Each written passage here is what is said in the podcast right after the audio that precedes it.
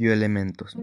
Los bioelementos también los conocemos como elementos biogénicos y estos son los elementos químicos presentes en los seres vivos.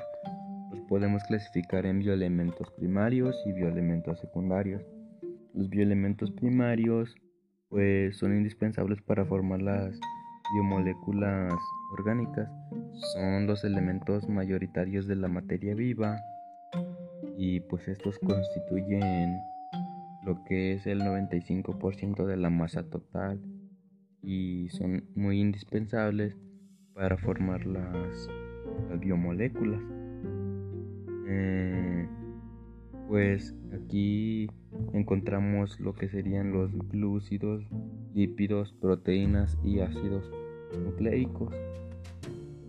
Y pues además de ser los bioelementos primarios,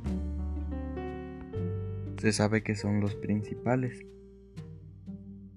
En cuanto a los bioelementos secundarios, pues estos forman parte de todos los seres vivos y en una proporción claro del 4,5%.